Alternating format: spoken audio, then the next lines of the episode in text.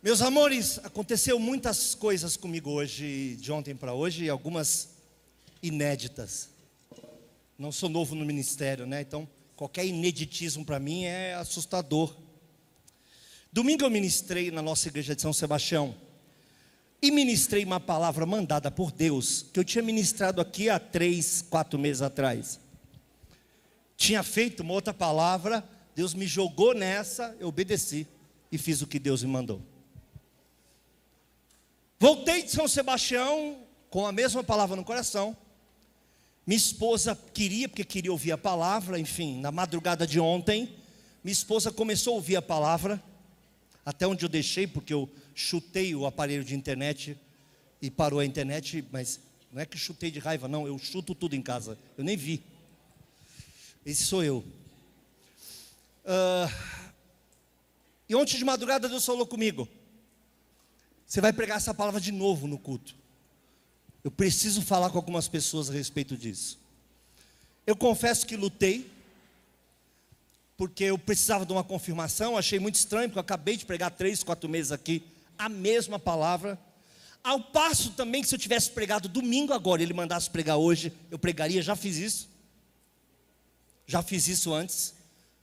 Ter sensibilidade a Deus é o mínimo que se espera de quem está à frente de uma igreja, ou então deixe de estar à frente de uma igreja.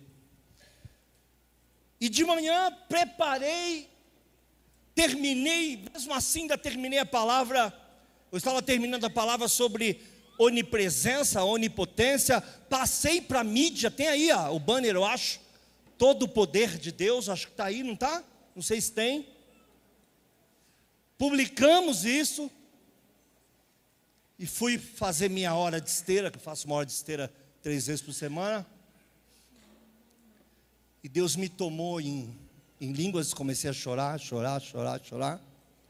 E Ele me disse: você vai pregar a palavra do domingo. Eu falei, sim, senhor.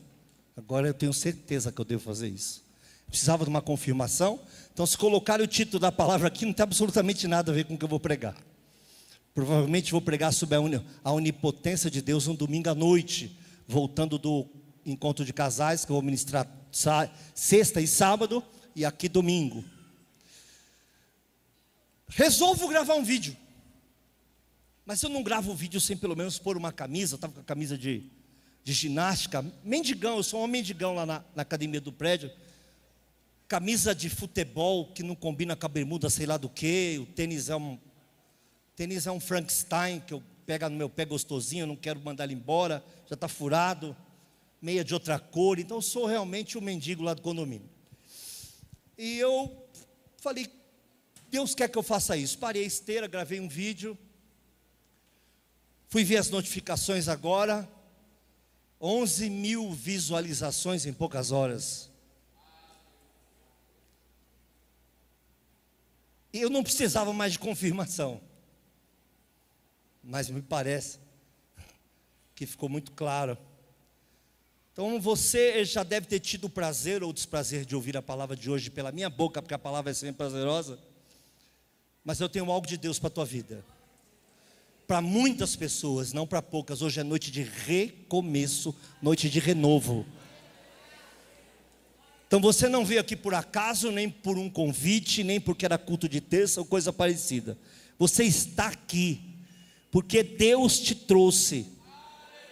E algumas pessoas vão assistir pela internet, porque Deus vai mandar que assim o seja.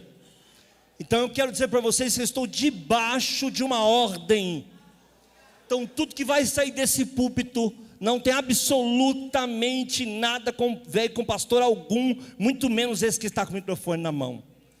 Estou debaixo de uma ordem de Deus, Deus sabe o porquê. Acredito que hoje Deus pode mudar a tua vida. Você que ainda não tem a vida mudada, acredito que hoje Deus pode mudar a tua história, mostrar o caminho, mostrar as coisas que estão acontecendo. E é muito engraçado que o pastor São Sebastião costuma me ouvir pregar nas sextas-feiras, depois chega em casa e vai ouvir, ele vai falar: o pastor está doido, está pregando a mesma coisa. Não estou pregando a mesma coisa. Não estou pregando a mesma coisa, estou falando e quero falar aquilo que Deus mandou, e quando Deus manda, a gente obedece. E como se fora pouco tudo que já foi dito, ainda foi ministrado aqui em cima pelo louvor, na parte de ministrações, até algumas coisas que eu falarei. Segundo a Reis, capítulo 5, eu vou ler bastante e depois eu venho ministrando. Segundo a Reis, capítulo 5, de 1 a 5 primeiro, é o que eu vou ler primeiro.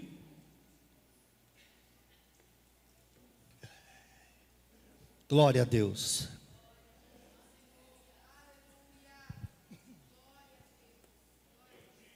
Não sei o que Deus vai fazer essa noite. Mas eu sei que existirão pessoas que vão tomar decisões hoje. Decisões reais e verdadeiras e não emocionais. Naamã, chefe do exército do rei da Síria, era um grande homem. Repita comigo, grande homem. Diante do seu senhor e de muito respeito. A Bíblia não só diz que ele era grande homem, né? Tem até essa Deixa eu fazer uma vírgula aqui. As pessoas falam assim: estará conosco o grande homem de Deus. Grande homem de Deus não cabe na mesma frase. Ou ele é grande ou ele é homem de Deus. Mas tudo bem, vamos voltar. grande homem de Deus diante do seu Senhor e de muito respeito, porque por ele o Senhor dera livramento aos sírios, e era este varão um homem valoroso, porém, diz que é grande, diz que é de respeito, diz que tem valor, mas que é doente, de uma doença mortal e incurável. Então tem valor? Tem. É grande? É. Tem respeito? Tem.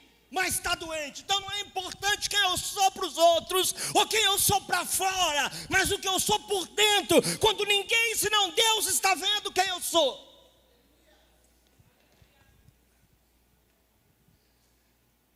Saíram as tropas da Síria e da terra de Israel e levaram presa uma menina.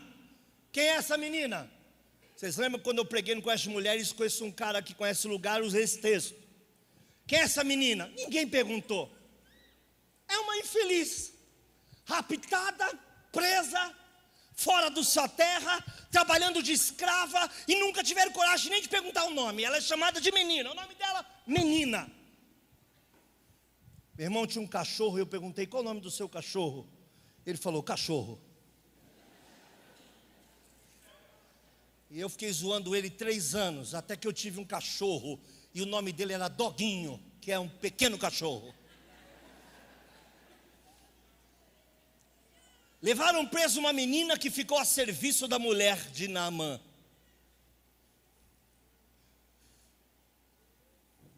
Disse esta sua senhora: quem dera, esse tomara tem entonação de ah, se tivesse, ah, se conhecera, quem dera ele conhecesse.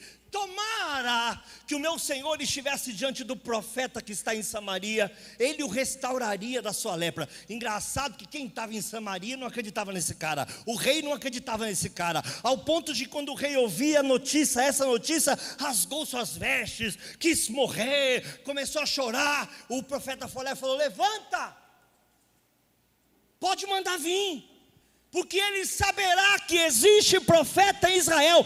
Não se acabaram os profetas. Talvez tenha diminuído a coragem. A fé existe, mas talvez tenha diminuído a coragem de muitos. Mas existe profetas em Israel. Glorificado seja o nome do Senhor. Eu digo, manda vir. Mas olha o que diz o texto. Então entrou Naamã e notificou ao seu senhor, dizendo: Assim e assim falou a menina que é da terra de Israel. Que interessante. Nem o nome ele sabe, mas ele acreditou. Quem estava do lado não acreditava, porque lepra não tem cura. Mas ele vai até o rei e fala: Você não sabe? Uma pivete. Que pivete? Uma das escravas que a gente trouxe. Que ajuda lá em casa. Disse que em Israel é o único lugar onde eu posso pisar e ser restaurado. Que a nossa doença não tem cura, mas para eles tem cura. Tem um profeta lá que quando ora, Deus faz as coisas. Quem sabe esse profeta é você, quem sabe sou eu essa noite. Bendito seja o nome do Senhor. Então disse o rei da Síria: Vai, anda, enviarei uma carta. Essa carta abalou o rei, eu não vou ter tempo de falar sobre ela.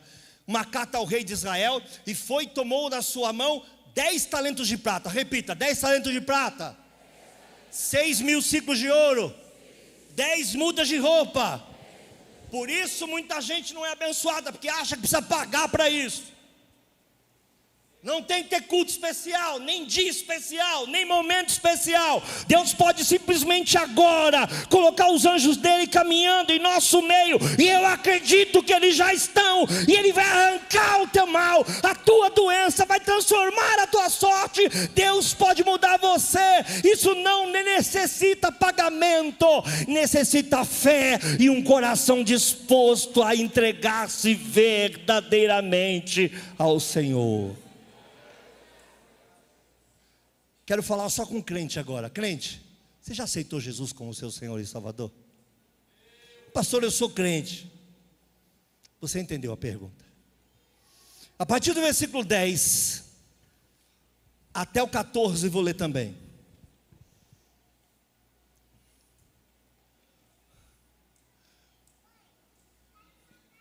Esse é um dos textos mais lindos e mais engraçados da Bíblia. Como eu respeito esse Eliseu. Eliseu tinha, ele era folgado, mas ele tinha uma folga, uma folga gosta, uma folga divina, uma autoridade que ninguém levava esse cara para grupo. Uma, uma pessoa tinha coragem de dizer nãos redondos e falar a verdade em nome de Deus. Esse cara é Eliseu. Esse cara tinha coragem. Então Eliseu lhe mandou um mensageiro dizendo: Vai, lava-te sete vezes no Jordão, e tua carne se tornará e ficarás purificado não atendeu, não recebeu, era um grande homem, não recebeu. Mandou um garoto de mensagem, falou: vai lá e manda ele fazer tal coisa. Por que, que Eliseu fez isso? Você vai entender já já. Tem propósito? Tem. Porém, Naamã muito se indignou. E se foi reclamando, foi dizendo, e dizia ele comigo, eu que eu dizia comigo, certamente ele sairá vai se colocar de pé, invocará o nome do Senhor seu Deus, passará a sua mão sobre o lugar da minha lepra e vai restaurar o leproso. Quer dizer, ele tinha um jeito que ele queria que as coisas acontecessem. Ele pensou, vai ser de tal jeito, porque eu sou eu, vai vir até mim, vai colocar a mão em mim, vai clamar e eu vou ser curado.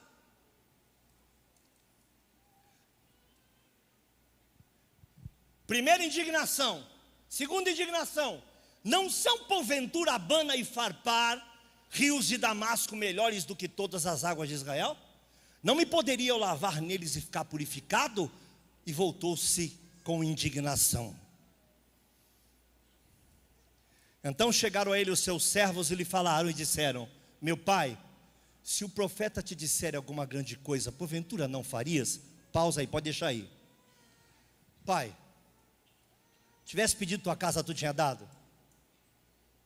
Tivesse pedido toda a tua riqueza, imagine que um médico diga para você que está morrendo: Eu tiro tua doença. Lepra era a pior praga que existia. As pessoas perdiam pedaços do corpo sem perceber, porque não sentiam. O dedo caía. Ela acordava de manhã e dizia: Cadê meu dedo? Caiu. E se um médico dissesse: Eu tenho a cura, mas quero toda a tua riqueza, você diria sim ou não? Sim ou não? Mas de repente tem coisas muito pior do que perder dinheiro, o orgulho é uma delas. Meu pai, se o profeta tivesse te dito, olha o que os garotos dizem, alguma coisa pesada, tu não faria? Quanto mais dizendo lava-te, só mandou você tomar um banho, irmão. O garoto com o maior carinho falou para ele: só te mandou tomar banho. Isso é algo pesado? Era o orgulho dele. Só não é abençoado os orgulhosos, irmãos. Versículo 14. Então desceu e mergulhou no Jordão sete vezes, conforme a palavra do homem de Deus. Sua carne tornou como a carne de um menino e ficou purificado. Amém? Dá para dar um glória aí, não dá? Coisa linda, né? E ficou purificado. Vamos lá. Aperta o cinto, mas hoje o cinto é de fogo aí, hein? Hoje é um cinto diferente.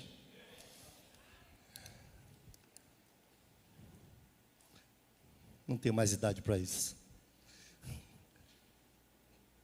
Você não sabe o que é ficar falando em línguas 40 minutos e tentando não cair da esteira. Tenho mais idade para isso. Primeira coisa que eu quero falar com vocês essa noite. Uma menina. Que menina, pastor Luiz? Qualquer menina. Uma menina qualquer. Eu costumo me autodenominar de Luiz qualquer. Digo para todo mundo que eu sou um Luiz qualquer, mas não sou um qualquer Luiz. Porque eu sou mais um Luiz da rua. A partir do momento que ele me chama e me tem como filho, eu não sou um Luiz qualquer, eu sou o Luiz dele agora. Não sou um qualquer Luiz, eu sou um Luiz achado, sou um Luiz chamado, sou um Luiz amado, sou um Luiz que tem pai, que não é órfão.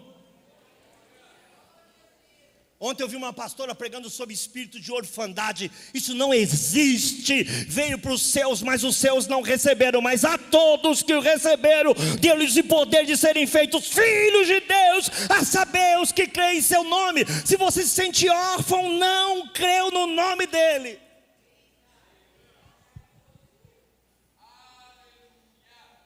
Mas uma menina, que menina? Uma menina qualquer. Uma menina que não brilha, uma menina que não está na galeria dos heróis da fé, uma menina que ninguém perguntou o nome, uma menina que era escrava, uma menina chamada de coitada, uma menina que tinha tudo para ter ódio desse homem. Talvez eu tivesse, talvez eu sonharia, talvez eu diria: tomara que morra, mas Senhor, mata ele aos poucos, um dedinho por dia. Me sequestrou, tirou minha vida, me tirou da minha casa. Mas era uma menina de Deus, e uma menina de Deus faz muita diferença. Onde estão as meninas que são de Deus? Onde estão os meninos que transbordam a presença de Deus? Onde estão os homens de Deus? Onde estão os pastores que transbordam presença? Narabachecandalabás. Onde estão os homens e mulheres de Deus que fazem diferença com uma palavra? Uma menina, que menina, qualquer menina. Disse para a senhora dela: Senhora, eu tenho a cura do teu marido. Hã? Eu tenho a cura do teu marido. Você sabe o que você está falando, garota? Lá em Israel, tem uma boca de Deus. Lá em Israel, tem autoridade de Deus. Lá em Israel, tem poder de Deus. Lá em Israel, tem unção de Deus. Lá em Israel, tem libertação da parte de Deus. Lá em Israel tem cura que vem da parte de Deus. Lá em Israel está a presença de Deus. Fala para a mulher, a mulher convence o homem. Uma escrava, mas que tinha respeito. Chama ele de meu senhor.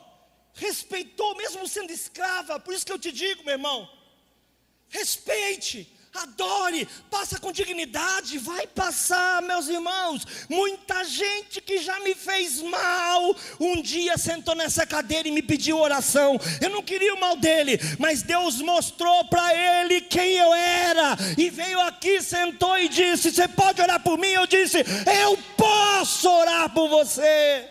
É isso que Deus quer fazer com você. É isso que é preparar uma mesa perante os meus inimigos. Teu cálice transborda. É a glória, é a unção, é a presença. Quem te ataca acaba sendo abençoado algum dia e reconhece que tu é filha de Deus, que tu é uma menina de Deus, que tu é um menino de Deus, que tu é um homem de Deus. Engraçado que ela era escrava, mas mantinha a mesma linguagem. E tem gente que é liberto e copia a linguagem do mundo. Ela era presidiária, mas tinha linguagem divina dentro dela. Provavelmente ela lavava a casa, limpava a casa, lavava uma louça, mas dizia: Glorificado seja o Deus de Israel, para todo sempre, bendito seja o Deus de Israel. Um dia eu ainda volto para minha casa, um dia eu me encontro com meu Deus, a minha casa está me esperando, esse dia vai chegar. Ela nunca ficou longe de Deus, ao ponto de ela olhar para uma doença incurável, que ela mesma não deve ter visto ser curada, e disse: a cura para você. Escute você que entrou aqui essa noite. A cura para o teu interior, a cura para o teu coração essa noite, a cura para a tua depressão essa noite, a cura para a tua ansiedade essa noite, a cura para o teu problema emocional essa noite, aquilo que está te comendo, te machucando por dentro. Deus hoje quer te curar. Deus te trouxe para um encontro nesse lugar.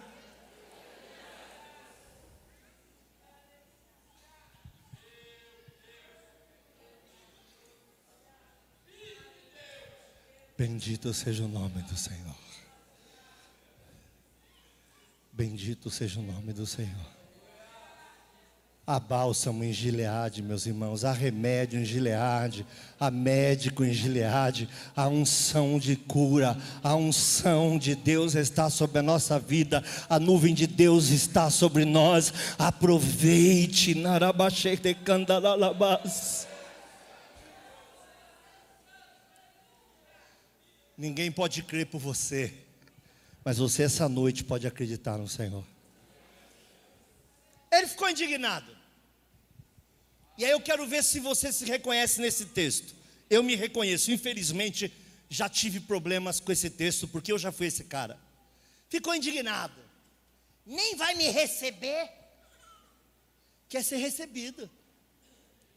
Quer ser tratado de maneira diferente quer louro, quer que Deus clame, quer enxergar a cura, tem que ser do jeito dele. O cultinho, ah, vamos ali naquele, ali tem uma conferência que, ah, vamos ali que vai acontecer tal coisa, ah, vamos ali que tem um profeta, é do jeito de Deus, é no tempo de Deus, é da forma de Deus, ele escolhe o jeito.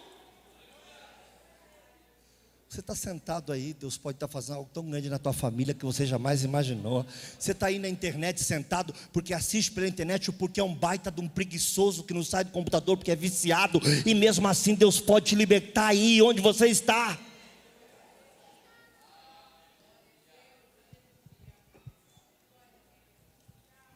Se indignou porque não foi do jeito que ele queria. Ele estava acostumado que tudo fosse do seu jeito.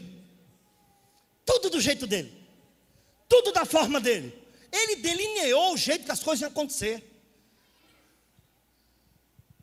Ele disse: Eu pensava que ele ia sair, me receber, clamar ao seu Deus, pôr a mão na minha ferida, sem que ninguém colocasse a mão no leproso, era proibido, sem se tornar imundo.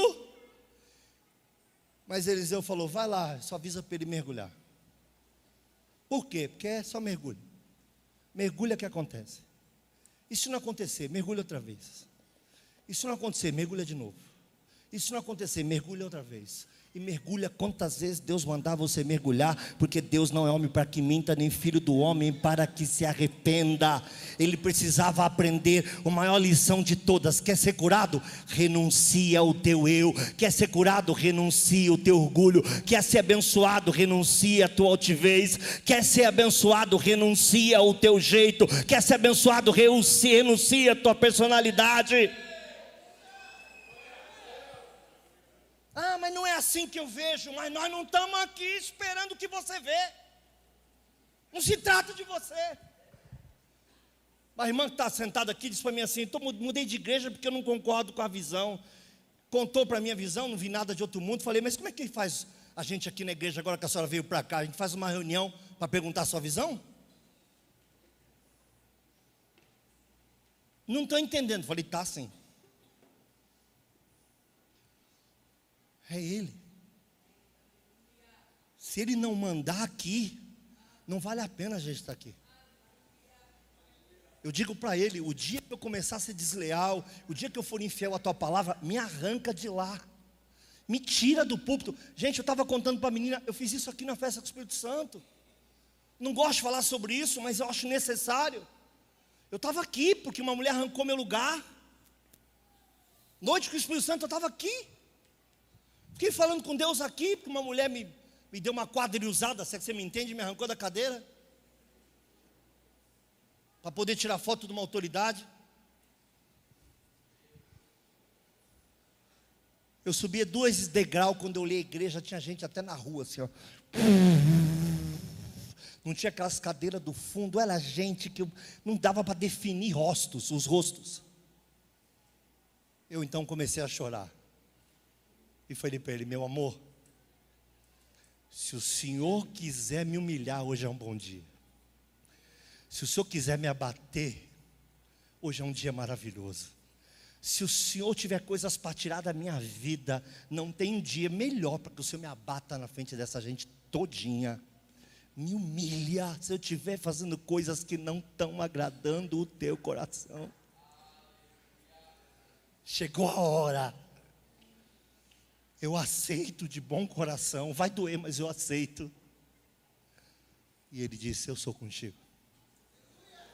Não sei se é hoje, não sei se foi ontem, mas naquele dia ele disse isso. Vocês estão entendendo? Não queira que Deus faça um milagre na tua vida, colocando a regra, a sua regrinha, o seu jeitinho, sua forminha. Deus não faz tal coisa, só uma pessoa que é Deus pode julgar o que Deus sabe ou não fazer.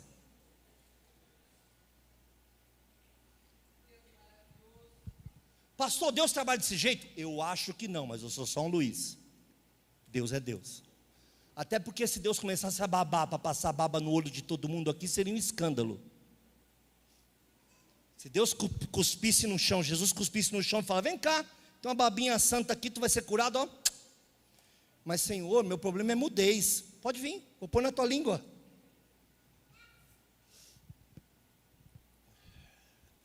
Mandou ele dar sete mergulhos. Ele precisava aprender a renunciar.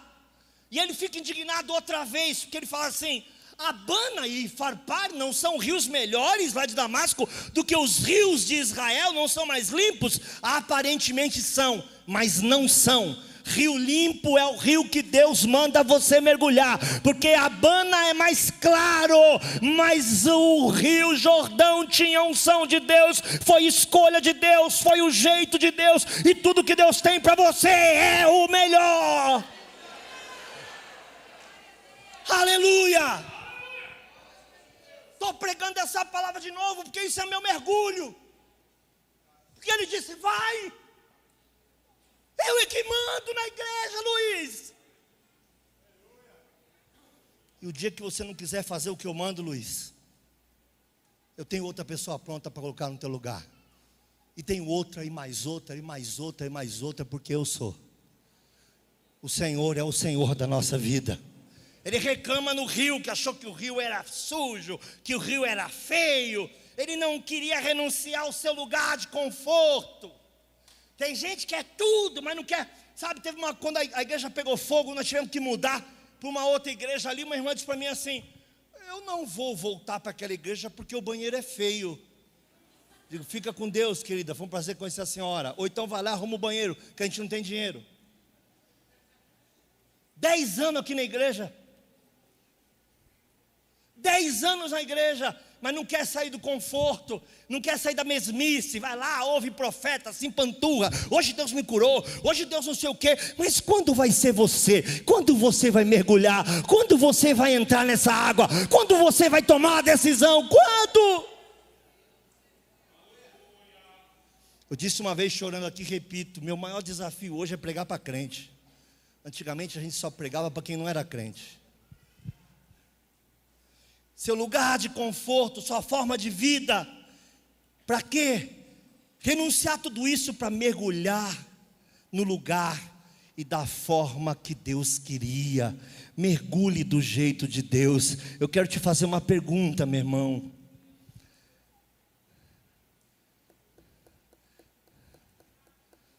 Mergulhar é dependência. Você é dependente de Deus?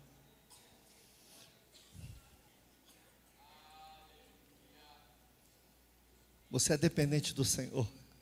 Você acredita que o Senhor te vê, que o Senhor está aqui, que o Senhor não vai deixar nada faltar, que o Senhor prospera, que o Senhor manda, que o Senhor faz. Nós pedimos coisas para Deus que nós não acreditamos, sabia? Eu estava indo no meu carro pregar num congresso, Curitiba. Eu estava me sentindo sozinho, minha esposa não podia viajar comigo para levar um imóvel difícil, porque eu fiquei um pouco mais conhecido. Hoje o pessoal paga até comida, mas naquela época nem gasolina. Era coxinha e café, coxinha e café no congresso para ir, para voltar, coxinha e café, coxinha e café, até a azia vir parar dentro do teu olho quase. E todo mundo glorificando a Deus. Eu disse para o Senhor: Senhor, eu estou muito sozinho. Minha esposa trabalhava no banco, não podia me acompanhar, mesmo que quisesse. Eu cometi um dos maiores erros da história do meu ministério. Na madrugada, chorando e falando em línguas, eu disse para ele: Senta aqui do meu lado. Põe um anjo teu aqui do meu lado. Viu o vulto chegar, meu rosto não conseguia olhar. Eu comecei a ficar morrendo de medo, comecei a chorar de medo. Chamei até de Satanás. Tão medo que eu fiquei, tão apavorado que eu fiquei. O banco afunda do meu lado. E eu dirigindo, chorando, falei para ele: Eu pedi, mas eu não estava preparado para isso. Eu não acreditei que era verdade. Eu falei, mas eu eu não imaginei que o senhor estaria comigo nessa viagem, sem olhar, com medo. Falei, o senhor poderia ir embora? Eu estou com medo. E fez assim, ó. Fui chorando e falando de línguas até o congresso. Eu cheguei atrasado, entrei falando de línguas. Nem lembrei se a igreja era pentecostal ou não. Tem que ser o mergulho de Deus, irmão. Eu preciso te fazer uma pergunta. Nós precisamos continuar e tem muita coisa para falar. Quem está escolhendo os seus mergulhos? Quem escolhe o seu rolê? Quem escolhe os teus domingos? Qual é o teu dia para Deus?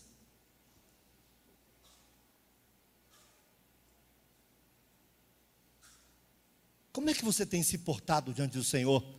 É Deus que escolhe os teus mergulhos, ou você só faz aquilo que está no seu coração? Não, aqui na igreja é normal um bobreiro falar assim, aí eu não estou sentindo no coração. De quem disse que coração é resposta para a voz de Deus? Quem é na Bíblia que sentiu alguma coisa? Jesus, vai lá morrer. Ufa, não vi a hora. Que bom. Pensei que o senhor não ia pedir. Abraão, sai do meio da tua terra, do meio da tua parentela para a terra que eu te mostrarei. Aleluia! Eu queria mesmo era ser peregrino no deserto.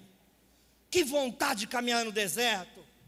Adoro pegar 60 graus na cabeça e solitário.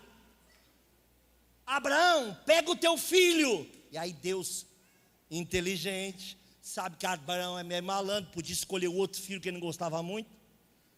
Falou: pega o teu filho, teu único filho a quem ama. Quer dizer, você não ama os dois. Igual.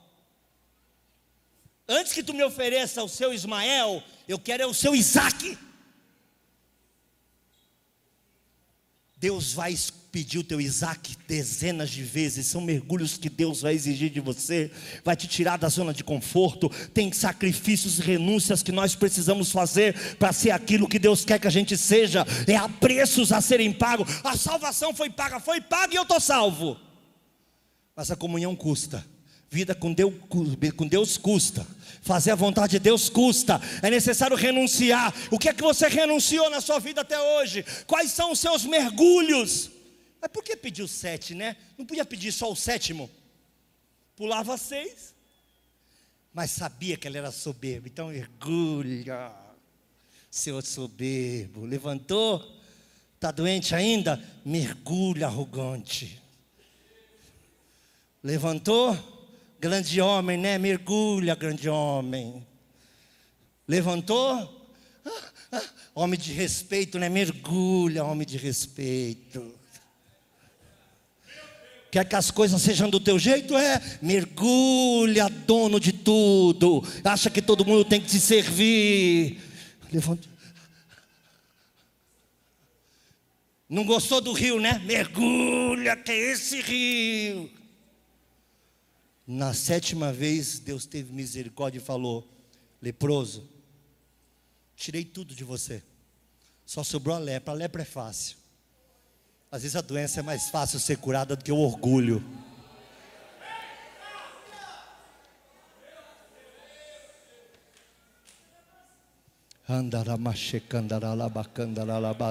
O soberbo não sabe que é soberbo, ele só sabe quando ele é abatido.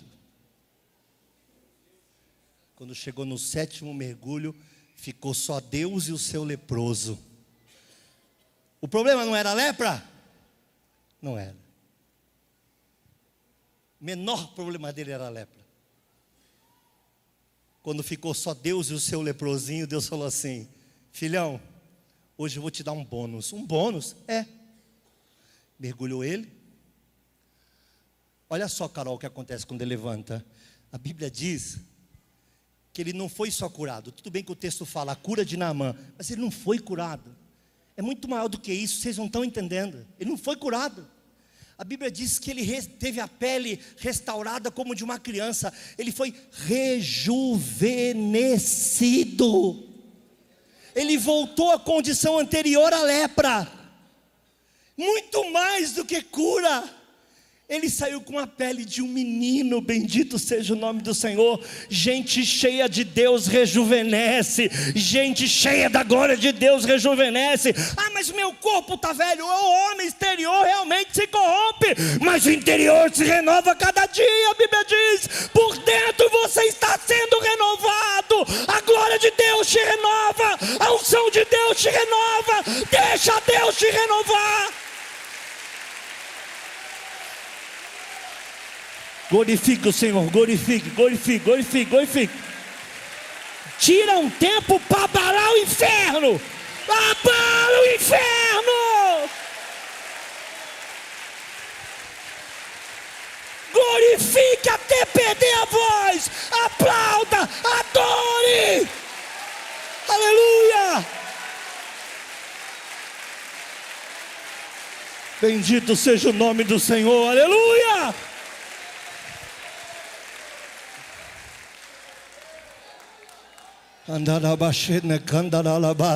As pessoas querem hoje que a igreja se molde sua condição sexual, se molde a sua condição de altivez, se molde sua condição social. Nós é que precisamos dele, ele é o Senhor. Eu renuncio cada vez que dou um mergulho. Ah, pastor, mas eu tenho certas vontades. Todos nós temos certas vontades. Se não fosse a palavra de Deus, nós cumpriríamos essas certas vontades. Não importa a sua condição. Todos nós temos vontades que temos que renunciar. Eu as tenho e preciso mergulhar. E quando a cabecinha quer sair, mergulha, miserável. Quando a altivez quer chegar, mergulha. Eu disse para o Senhor: Senhor, mais de 10 mil pessoas passaram pela nossa festa de 25 anos.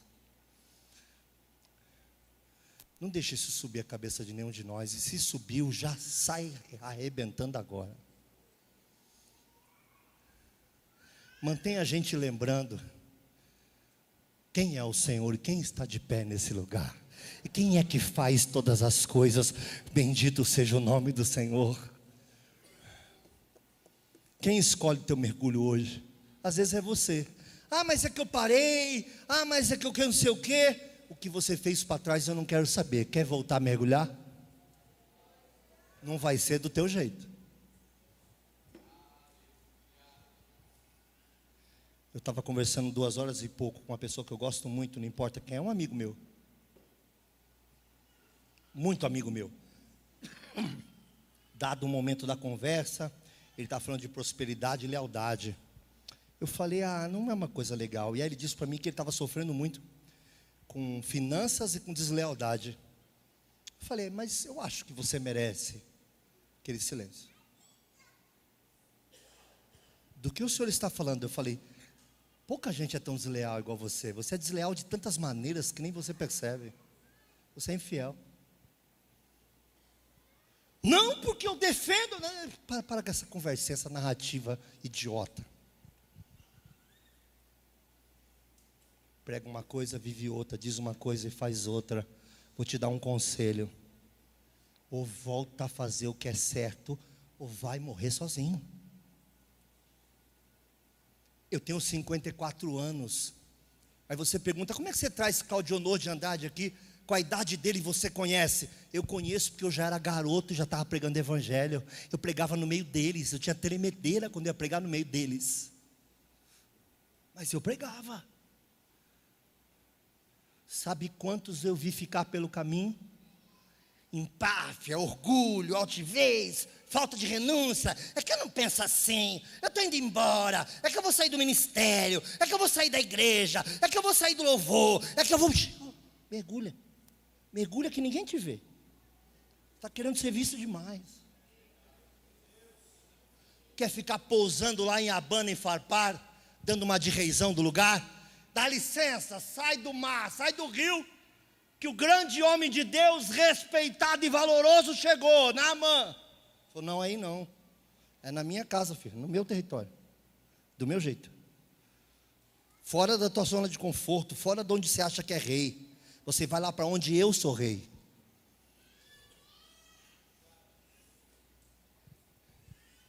Meu irmão, dá cinco palavras aqui, hein? se você for atento. Hoje, quem escolhe os seus mergulhos? Não é tempo de voltar a mergulhar? Vocês lembram o que aconteceu? Quando o rei deu muita coisa, Sadraque, Mesaque e Abednego estavam passando fome praticamente, porque também eram escravos. Aí o rei começou com aquela história de encantamento. Vem ver o palácio. Olha o banquete. É assim, Letícia, é assim. Olha o banquete. Olha o palácio. Essa comida é para vocês. Não. Não, mas vocês podem comer. Não vamos nos contaminar com o manjar do rei. Ah, mas se não for do meu jeito, vocês vão cair dentro de uma fornalha de fogo, vocês vão mergulhar no fogo do inferno.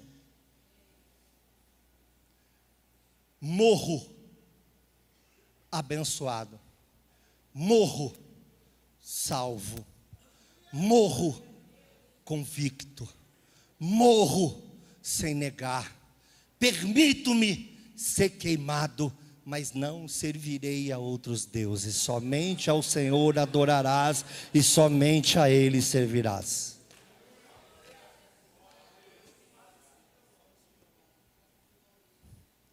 Em vez de Deus arrancar os três, eu gosto muito desse texto, porque esse texto é totalmente doido, não é um texto normal. Em vez de Deus tirar os três meninos e não deixar o fogo, ainda deixou que aumentasse a, a, a, o tamanho da fornalha, que é para torrar, não queria queimar, queria virar cinza, incineração. Até quem acendeu a fornalha se queimou. Morreu o cara que acendeu a fornalha. Aí tem uma coisa que eu gosto e eu vou pedir ajuda para Deus agora. Vocês me dão um minuto? Eu não sei falar o que eu vou falar agora, não tenho capacidade. Eu não tenho unção para ministrar o que eu vou ministrar agora. Eu peço perdão para vocês pelo meu despreparo.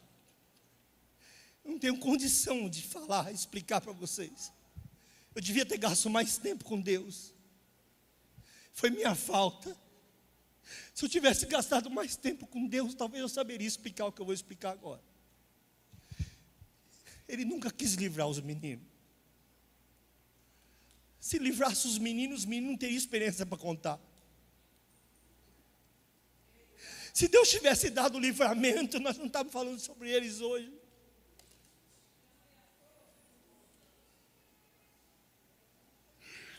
Ele entra na fornalha. A fornalha era grande, ele fala para os meninos: bora passear. Lembra quando eu visitava Adão na virada do dia? Eu vou visitar vocês hoje. Vamos andar, vamos passear. Vamos passear. Se eu tirar vocês daqui é muito fácil. Se eu tirar vocês daqui eu não edifico. Se eu tirar vocês daqui ninguém se converte. Se eu tirar vocês daqui nem o rei vai saber o que aconteceu. Mas o interessante é deixar vocês aqui e mostrar quem é dono do fogo. Irmãos, Deus é misericordioso. Deus é o único que cuida da causa e do efeito. Eu não tenho tempo de falar sobre isso agora. Ele não só destrói a causa pela qual você está sofrendo, como ele ainda vem e mata a consequência para te fazer feliz. Bendito seja o nome do Senhor.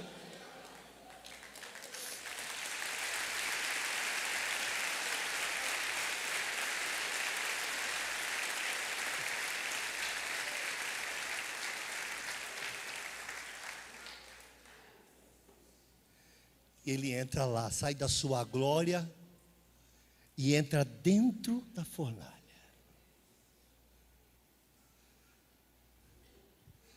Todo mundo do reino se converteu.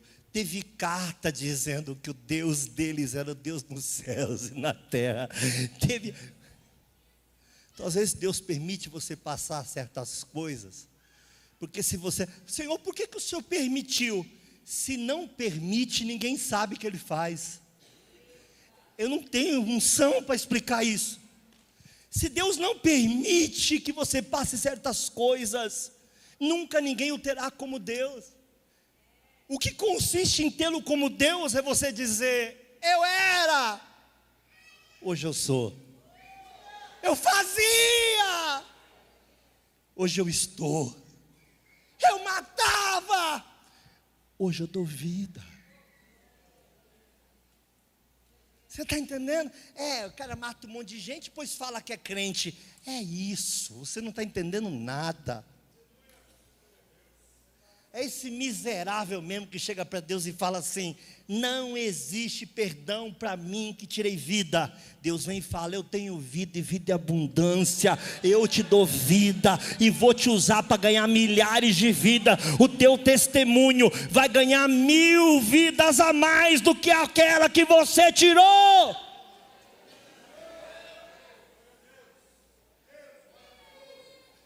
Imagina os três dentro do fogo lá. E o homem chega. Shum!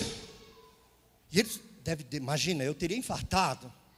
Eu já saí da pregação, não sei nem onde eu estou mais, vamos lá. Eu teria infartado. Teria infartado.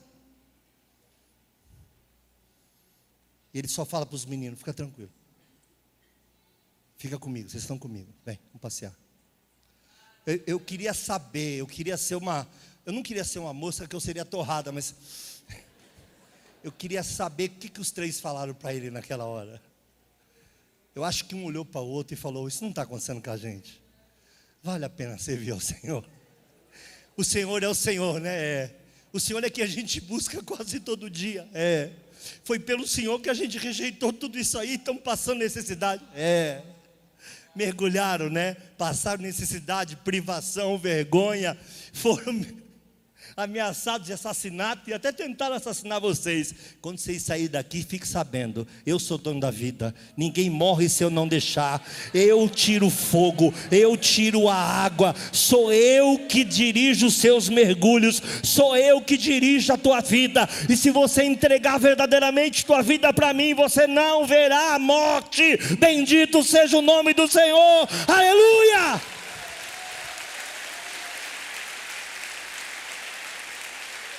Aleluia.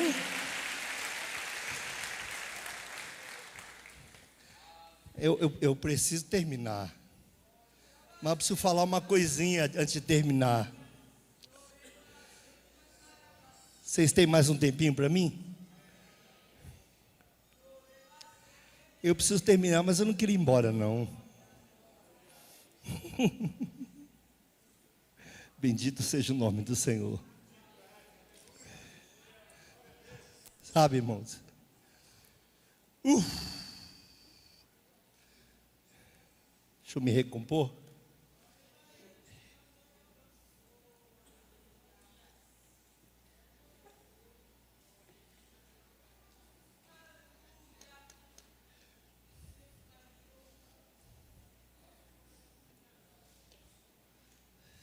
Eu costumo dizer que Elias não não chega, ele estreia, né?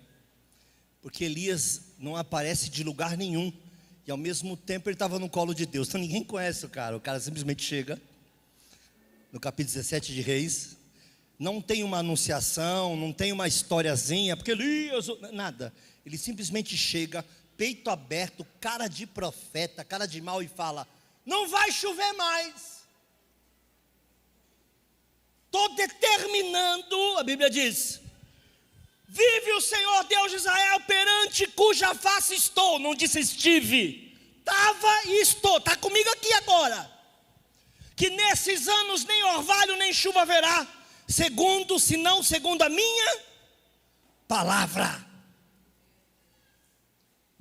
Estou dando uma palavra porque eu estou na presença dele. Estava e estou. Então quando eu falo, não sou eu. Não chove mais. Qual o primeiro passo depois disso? Quando ele sai lá, peitão estufado, profetão desse tamanho, eu já passei por isso. Deus te usa. O primeiro aleijado que eu puxei levantou, fiquei desse tamanho. Cheguei em casa, tomei logo a pancada, baixei de novo. É, a gente tem a tendência, é coisa de homem. Homem é orgulhoso, é arrogante, prepotente. Todas essas fases eu já tive. Eu, seu Everson, tem que tomar cuidado, hein? Coisa quando é rápida assim, a gente tem que tomar cuidado. Perguntar o propósito. Aí, esse tamanho. Porque... Imagina Elias. Everson, imagina Elias.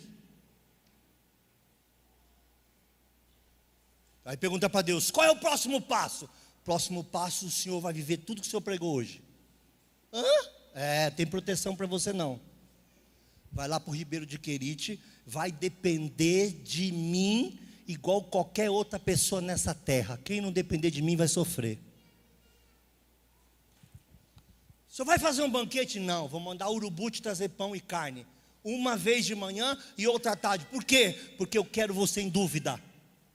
Eu quero mandar o pão de manhã e quero saber se você mantém sua fé até a tarde. Porque tem gente que tem fé na terça, mas na quarta e na quinta já se esqueceram do Senhor. Por isso Deus não pode fazer muita coisa. Por isso você está esperando há tanto tempo. Não mergulha. Só quer que alguém levante a voz e clame e ponha a mão na sua cabeça. Não se sacrifica. Não tem altar. Imagine Elias, o profetão parou a chuva. Disse, Senhor, bateu uma fominha aqui, os bichos estão chegando. Eu digo, espera, tem horário, é o meu horário.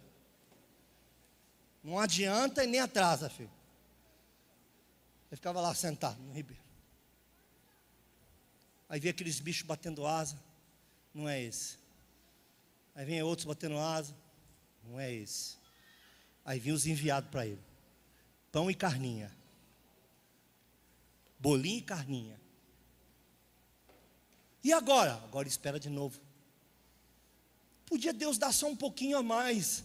Já não daria para tarde? Eu não sei você. Tem alguém. Eu estou até com vergonha de fazer essa pergunta, porque eu sou um, um tiranossauro rex. Mas tem gente aqui que compra pão de manhã e não come ele à tarde porque está duro. Se tiver um filho assim, manda ele trabalhar. Ele tem cinco anos, manda ele trabalhar. Diga aí, mamãe. Não, não, não. Come o pãozinho aí quieto. Come aí. Não podia deixar o pão de manhã? Sim ou não? Fala, ó, isso é para o dia todo. Eu só quero que você comece um pouquinho. Por quê? Porque eu quero que você volte a ter fome. Porque Deus não faz tudo para você voltar a ter fome, para você voltar a ter sede. Porque tem gente como eu, vou falar só de mim, não de você, tá bom? Que é altivo igual Naamã. Se as coisas for só do jeito dele, ele não se apega a Deus, ele não se diminui, ele não tem compromisso e ele se acha. Mas quando Deus dá aos poucos, todo dia ele está lá no ribeiro dizendo: Minha água, meu pão, minha carne. Aí o tempo acabou e agora era tempo da chuva voltar. Só que agora não é mais o Elias grandão. Aí o Elias já foi sustentado por viúva, uma vergonha falar para a viúva, dá o bolo para ele, tem um pãozinho aqui que eu vou fazer para mim e para meu filho, nós vamos comer e morrer. E ele vai lá e toma, não, não, não, faz para mim.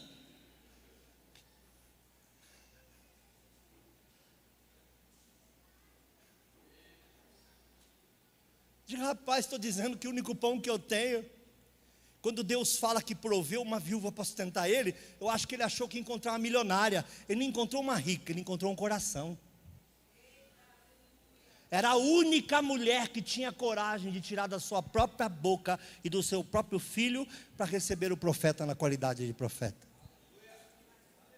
Vocês não entenderam esse texto até hoje. Ah, mas ela não tinha nada, ela tinha tudo o que precisava para Deus fazer o um milagre. Ela tinha um coração pronto, ela tinha mergulho, ela tinha presença. A hora que o profeta disse, faz primeiro para mim, ela falou assim: Olha, eu só tenho um pouquinho aqui, vou fazer um bolinho. E eu e meu filho vamos comer e morrer. Então ela não era espiritual ao ponto de achar que Deus ia prover. Mas quando fala, faz para mim, ela fala, faço. Faço.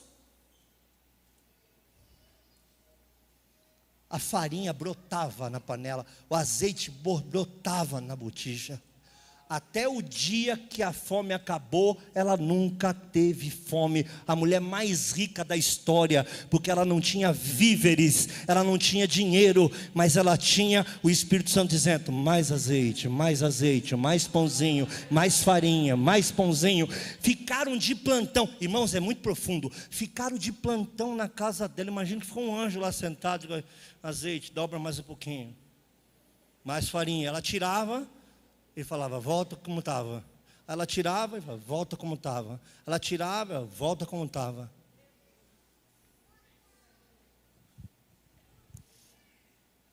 Mas aí quando ele volta, ele já é outro, cara.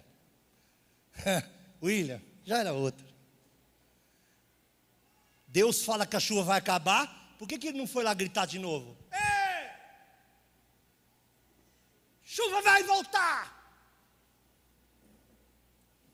Agora o Elias pequenininho, entendendo que a altivez não ajuda, que a soberba não ajuda, que a prepotência não é uma boa conselheira, que a soberba é a pior conselheira que você pode ter no pé da sua cama. A humildade é a única coisa que pode dormir contigo, fora disso, bote para fora da sua cama. Aí ele vai lá.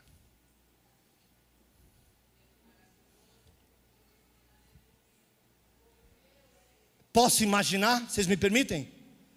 Não é uma pregação, a partir desse pedacinho só, uma imaginação. Imagino que a primeira oração dele foi: Deus, chegou a hora, fiz o que o Senhor mandou, conforme a tua palavra, Senhor, determino a chuva. Ah, ele não fez isso, ele fez algo parecido, senão não mandava o garoto ver. Ele tinha tanta certeza que a oração dele foi ouvida, que ele falou para o garoto: vai lá ver. Se ele tinha certeza que a oração não foi escutada, não tinha sentido mandar o garoto ver. Ele ia dizer para o garoto: não é a hora ainda. É grande. Vai lá ver. Diga o seu Elias. Senhor, foi o Senhor que mandou. Eu estava contigo. Nós estamos na miséria. O gado está morrendo. Está tudo se acabando. Manda chuva. Vai lá ver. Feliz? Aí vai abaixando.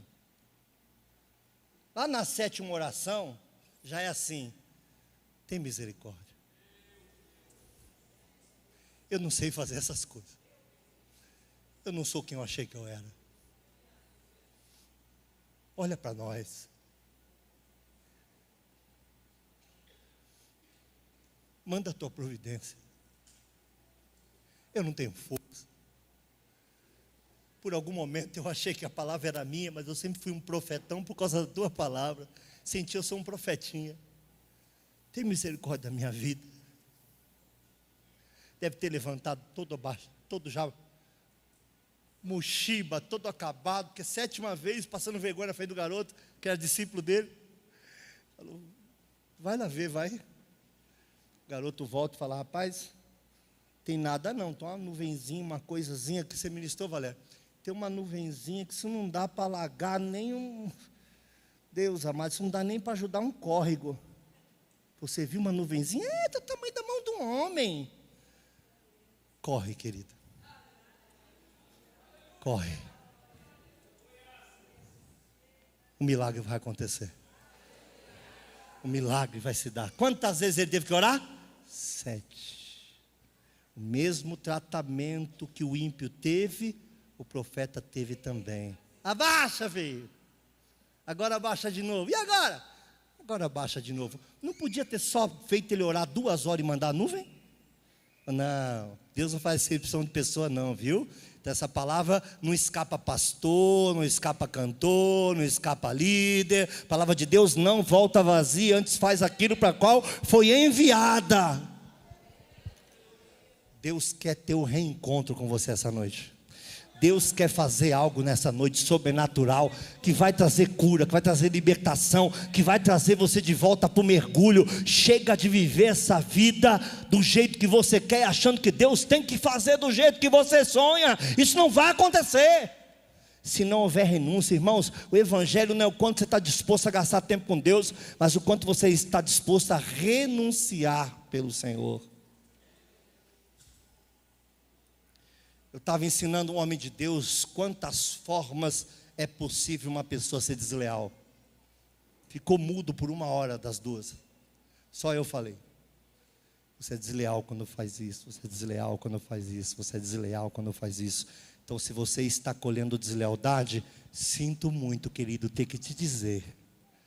É a tua cara colher isso, é o que você faz, é o que você faz de melhor. E ele falou assim para mim: tem razão. Você me ajuda? Eu falei: se eu puder, minhas fraquezas e minha pouca força, a gente se ajunta e sai do outro lado, glorificando e exaltando o nome do Senhor.